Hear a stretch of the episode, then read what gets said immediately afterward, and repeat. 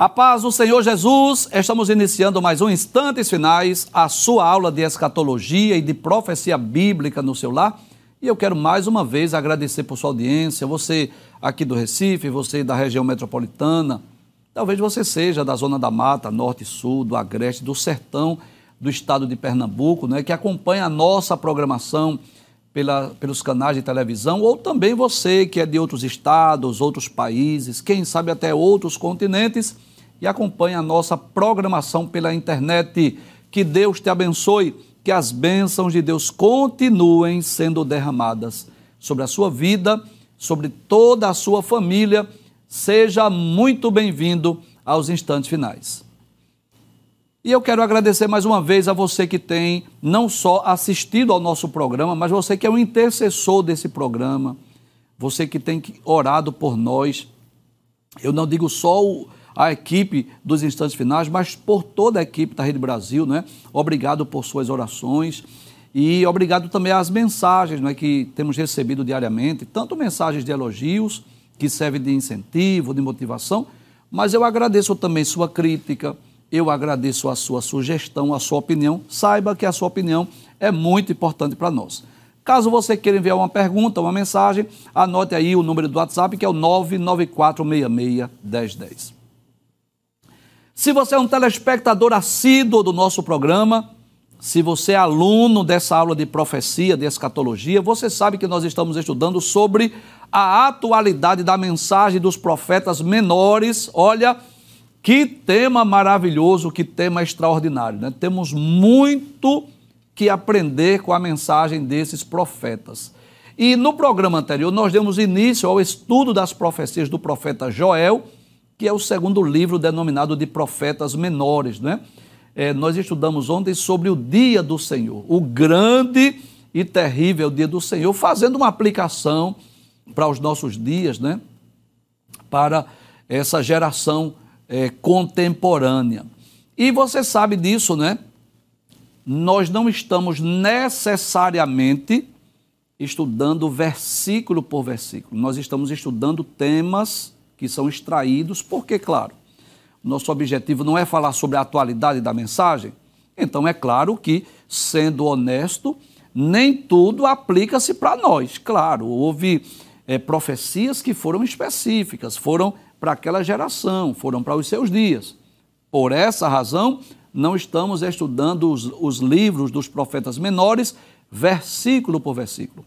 Estamos extraindo alguns temas alguns textos específicos, estudando, interpretando dentro do seu contexto histórico, geográfico, cultural, procurando decifrar o significado desta profecia para aquela geração e, claro, trazendo uma aplicação para os nossos dias, deixando bem claro que a Bíblia é um livro atual, a Bíblia é um livro moderno, ela é um livro contemporâneo. A Bíblia é um livro que não envelhece. Esta é a verdade. O tempo não afeta a Bíblia. Esta palavra que serviu para as gerações passadas, não é assim? Essa palavra que serviu para os hebreus, os israelitas, os judeus, há milênios atrás, elas também podem ser aplicadas para os nossos dias. Claro, interpretando corretamente e também fazendo a aplicação corretamente. Hoje nós estudaremos sobre o seguinte tema: o chamado ao arrependimento, e eu quero deixar bem claro que esse tema é muito comum em todos os livros proféticos. Posso dizer que todos os profetas foram levantados por Deus também com esse objetivo de chamar o povo ao arrependimento. Você sabe disso, que os profetas foram levantados, foram chamados por Deus principalmente em períodos de idolatria, apostasia, abandono da fé, em períodos de eh, frieza espiritual, em momentos de injustiças sociais, violência, enfim. Eles foram levantados em períodos críticos, caóticos, e esta, sem dúvida, era uma das principais mensagens dos profetas, tanto os profetas maiores quanto os profetas menores. Vamos ler a introdução da nossa aula? Nós dizemos assim: que o chamado ao arrependimento é um tema presente em praticamente todos os livros proféticos, pois esta era uma das principais atividades dos profetas. Assim, com o profeta Joel não foi diferente. Ele foi chamado por Deus para profetizar ao povo de Judá, a fim de que esse se convertesse ao Senhor. De que forma? Com jejuns, choro e um verdadeiro quebrantamento.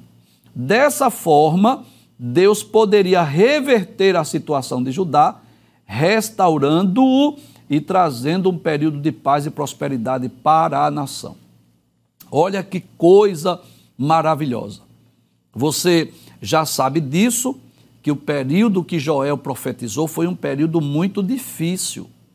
Ele profetizou depois de um período de invasão de pragas de gafanhotos. Quatro tipos de gafanhotos diferentes, nós falamos sobre isso no programa anterior. Isso está no capítulo 1, versículo 4 ele fala aqui sobre o gafanhoto cortador, migrador, devorador e destruidor. Então, se uma praga de gafanhoto já, já deixa rastros de destruição, eles acabam com a lavoura. Se você quiser, você pode entrar no YouTube depois do programa, claro, não agora, né?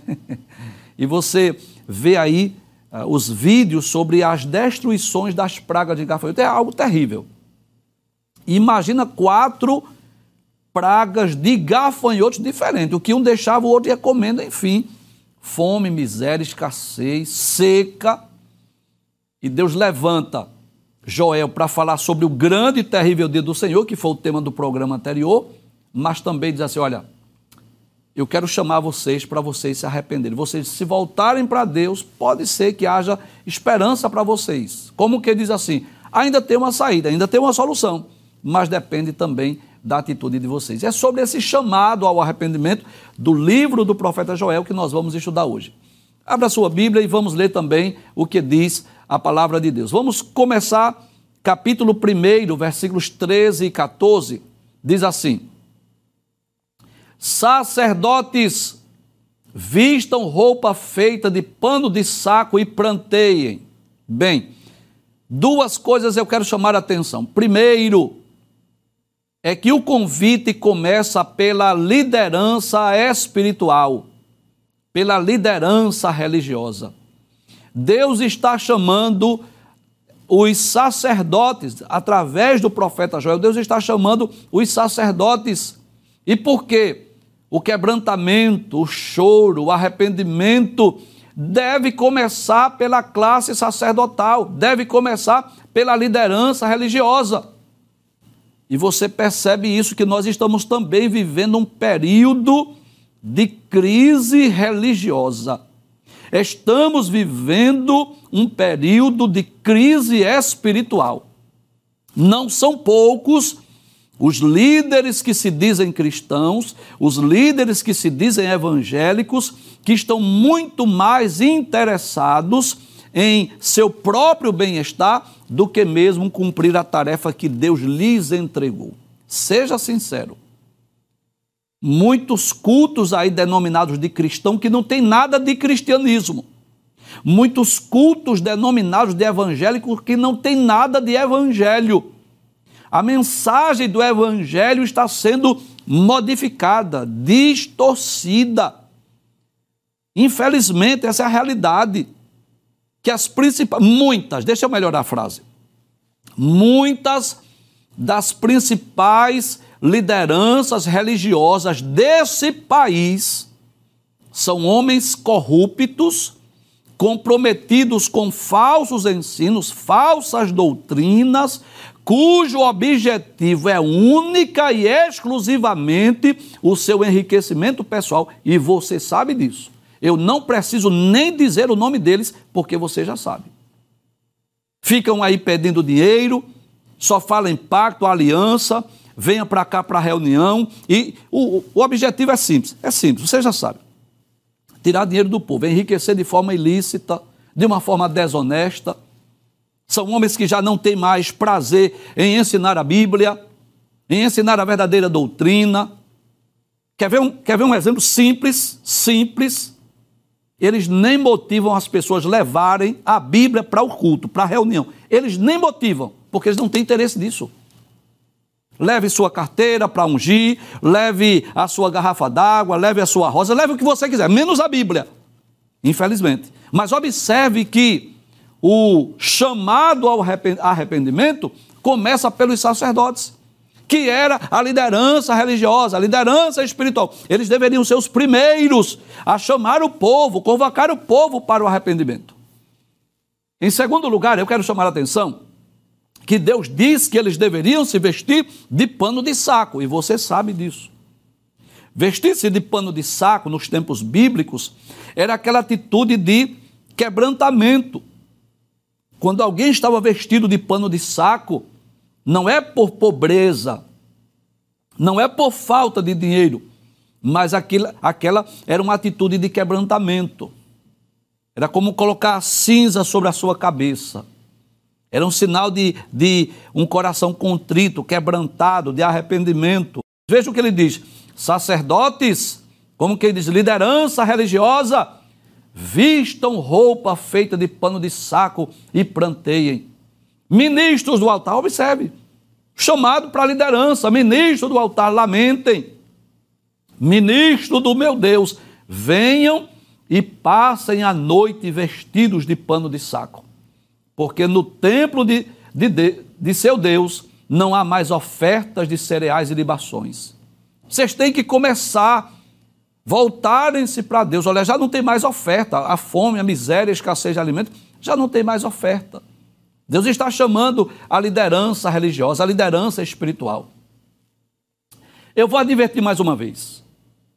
Tenham cuidado com esses pregadores dos PICs esses mentirosos, esses enganadores, esses fraudulentos, que ficam aí através das redes sociais falando uma língua estranha, que realmente é estranha mesmo, que a gente percebe que não é do Espírito Santo, mandando você fazer pacto, você depositar dinheiro, mandando você é, fazer pix. Tenha cuidado com essas profetadas, tenha cuidado com esses mentirosos, tenha cuidado com esses enganadores são pessoas que não têm compromisso com o verdadeiro evangelho.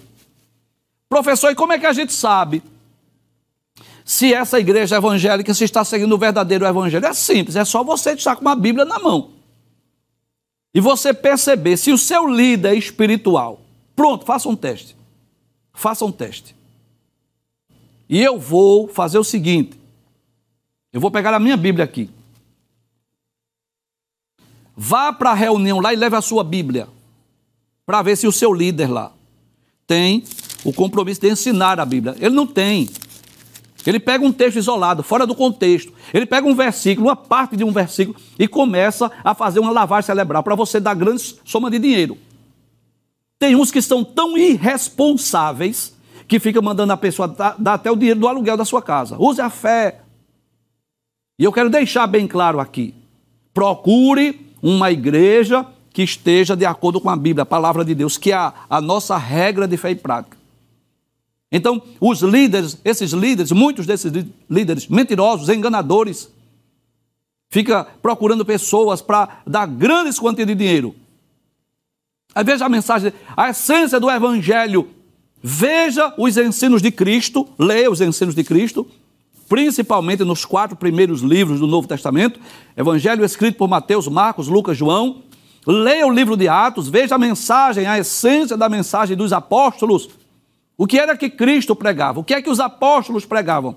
Arrependimento, fé em Cristo, conversão, novo nascimento, santidade. Era, era essa a essência do Evangelho.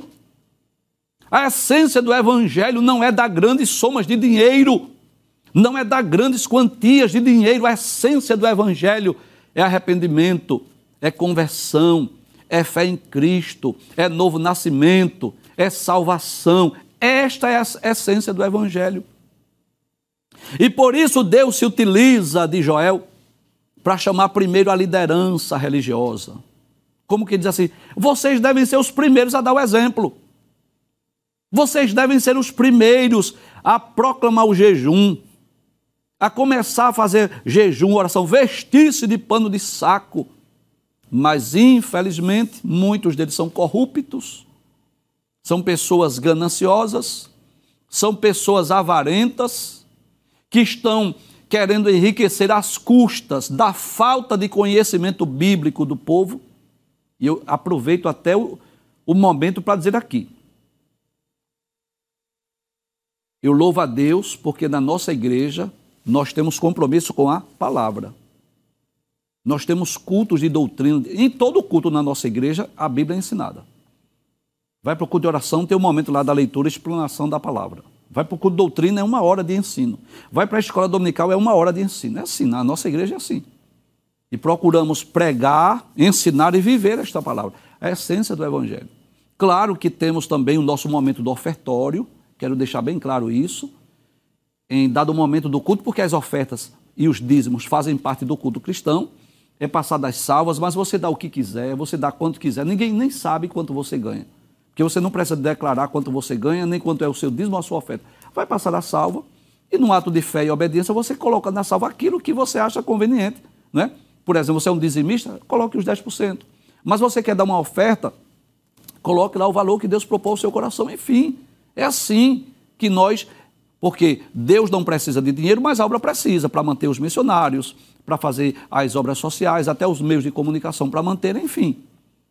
Então, também não estou condenando aqui a, a prática do recolhimento de dízimos de oferta, mas você não vai ver membros da nossa igreja fazendo live aí, pedindo para ninguém fazer pix e dando profecia mentirosa, não.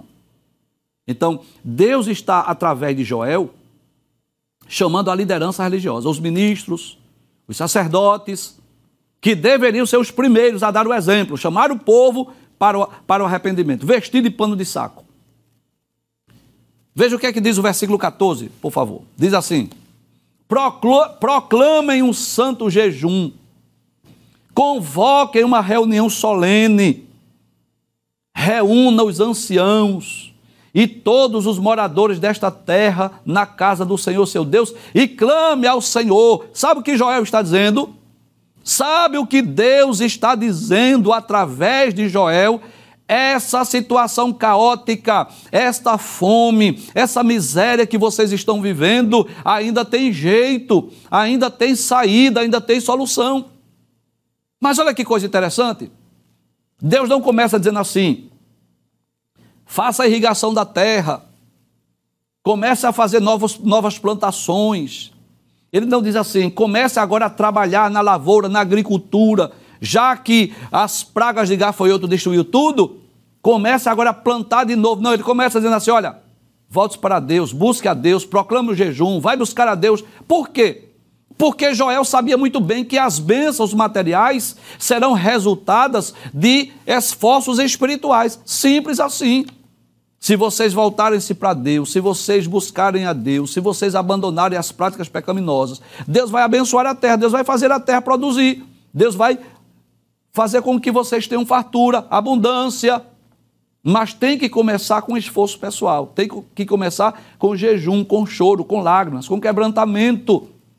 Veja o que ele vai dizer no capítulo de número 2, versículo de número 12. Ainda assim, agora mesmo diz o Senhor. Olha, Deus falando.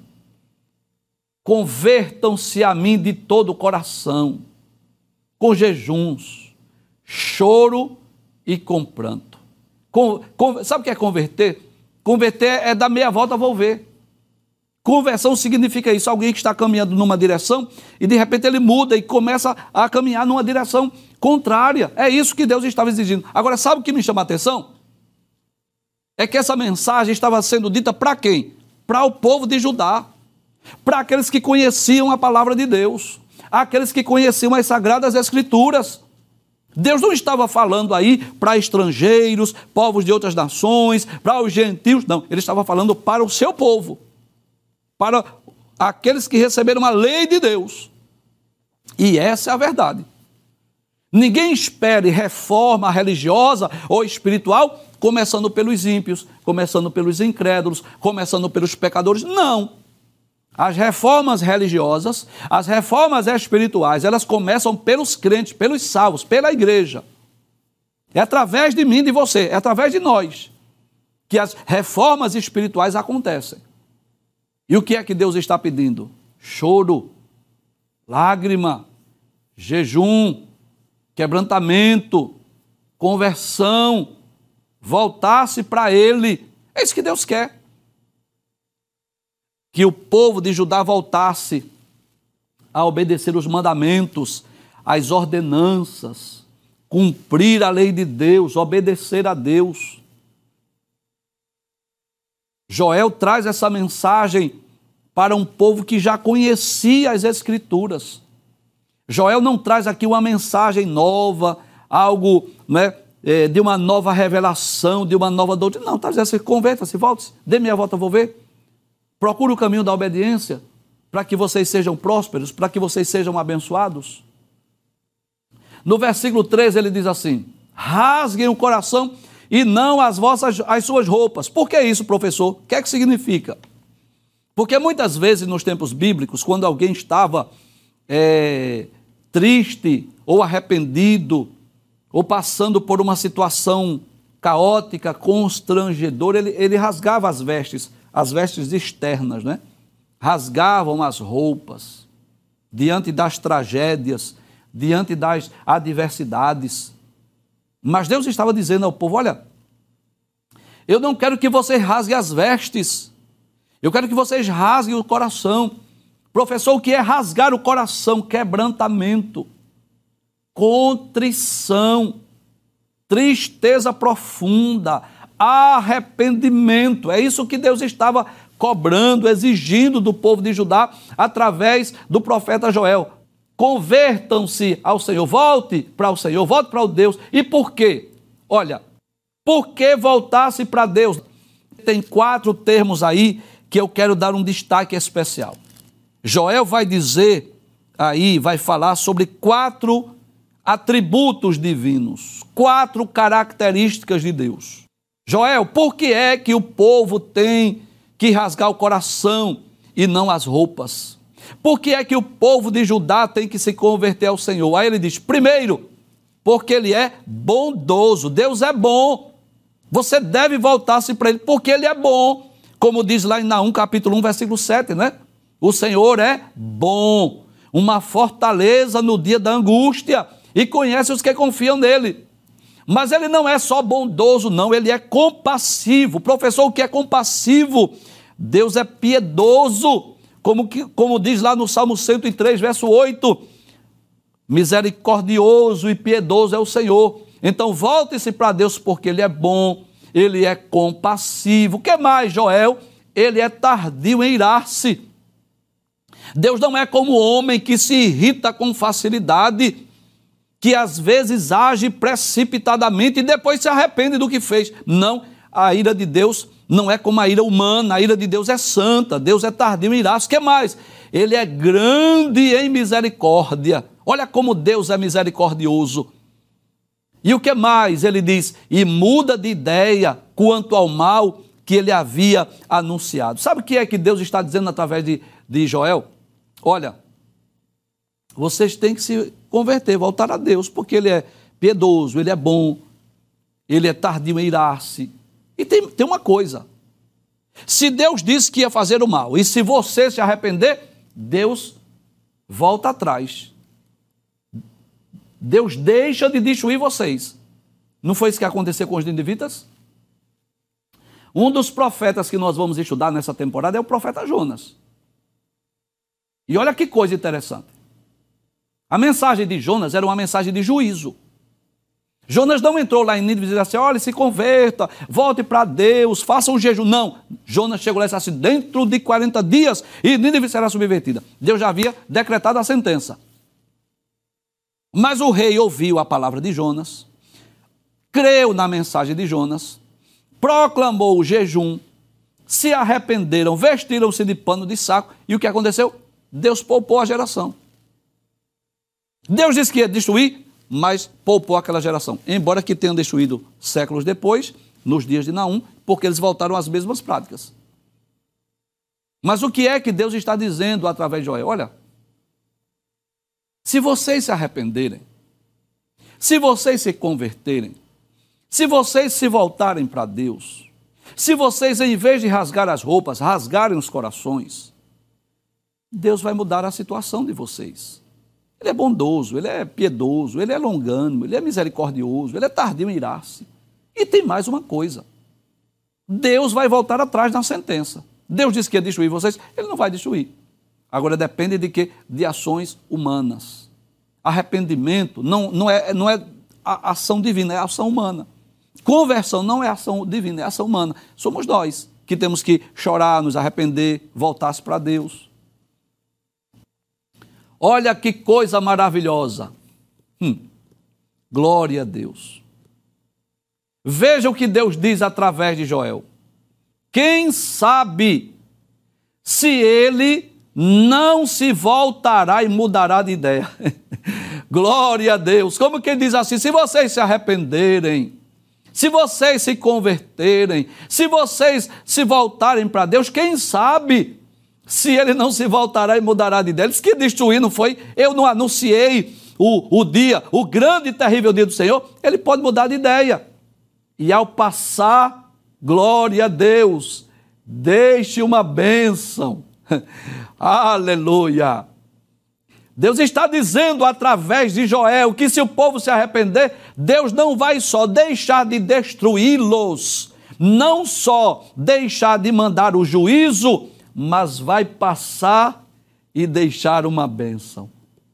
Para que vocês possam trazer ofertas de cereais e libações ao Senhor seu Deus. É uma pergunta, né? Capítulo 2, versículo de número 14. Aí olha que coisa interessante. No capítulo 1, versículo de número 13, que nós já lemos, veja que coisa interessante. Foi o primeiro versículo que nós lemos hoje. O texto diz assim: Sacerdotes, vistam roupa feita pano de saco e planteiem. E por quê? Aí diz: Ministro do altar, lamentem, ministro de Deus, venham e passe a noite vestido de pano de saco, porque no templo de seu Deus não há mais oferta de cereais e libações. Ninguém está levando mais oferta. E por que não está levando, professor? Por causa da escassez de alimento, por causa da fome, por causa da miséria, por causa da seca, por causa das pragas de gafanhoto. Mas Deus diz através de Joel, volta o texto mais uma vez, capítulo de número 2, versículo 14, olha, quem sabe se ele não se voltará e mudará de ideia, e ao passar, deixe uma benção. Glória a Deus para que vocês possam trazer ofertas de cereais e libação ao Senhor seu Deus. Como que ele diz assim? Deus vai abençoar a vossa lavoura. Deus vai abençoar a vossa agricultura. Deus abençoará a vossa terra. E aí vocês poderão levar dos frutos da terra para as suas ofertas, para oferecerem ao Senhor. É isso que ele está dizendo.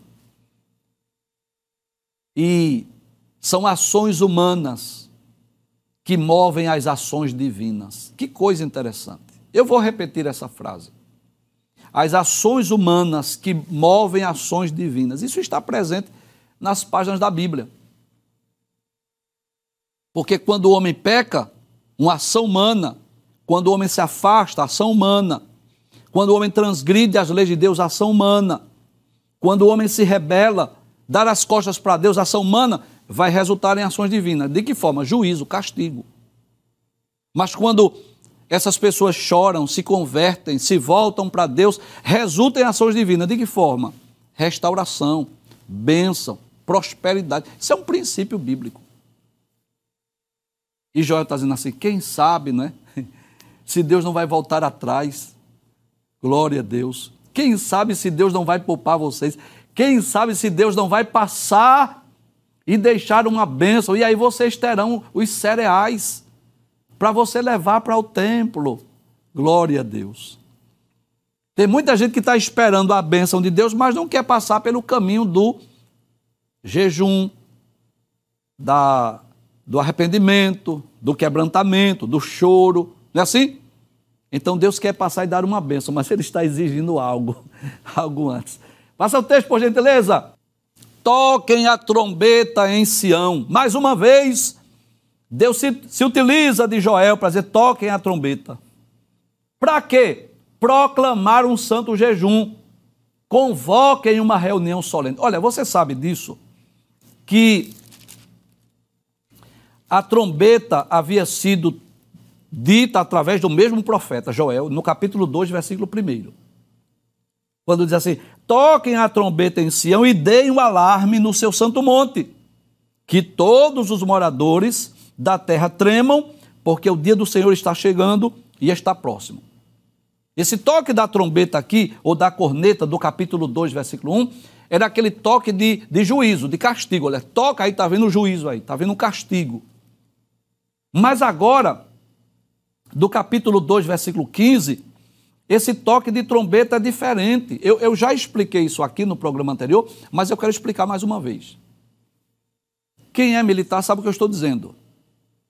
Então, tem o corneteiro, tem um toque da corneta, e pelo toque da corneta, o soldado sabe o significado. Se aquele toque significa alvorada, se é a hora do rancho, se ele está desfilando, se ele está num desfile, numa marcha, não precisa dizer direita vou ver, esquerda vou ver. Com o toque da corneta, o batalhão sabe a hora que é para marchar, a hora que vai dar meia volta vou ver, a hora que é esquerda vou ver, direita vou ver, pelo toque.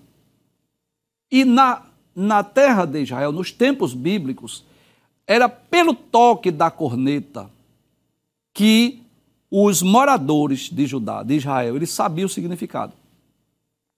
Se aquele toque da, da corneta era uma guerra, se era uma reunião solene, se era uma festividade, então ele já sabia como ir. Pelo toque ele já sabia, eita, é uma guerra, está vindo o exército aí, pega as armas, esconde a mulher e as crianças, vamos para a guerra. Mas se era um toque para ler a lei de Deus, para é, uma reunião solene, uma festa, comemorar uma festa, eles já sabiam como proceder. Então, ao toque da trombeta do capítulo 2, versículo 1, que era anunciar um castigo, um juízo, uma invasão estrangeira. Mas esse toque é diferente. Capítulo 2, versículo 15. Como é que diz? Toquem a trombeta em Sião. E para que esse toque? Proclamem um santo jejum. Convoquem uma reunião solene. Professor, o senhor pode falar um pouco sobre o jejum? Posso. Nós chamamos de jejum um reforço à oração. O jejum é um período de abstinência, onde a pessoa se abstém de alimento ou água com propósitos específicos. Propósitos específicos.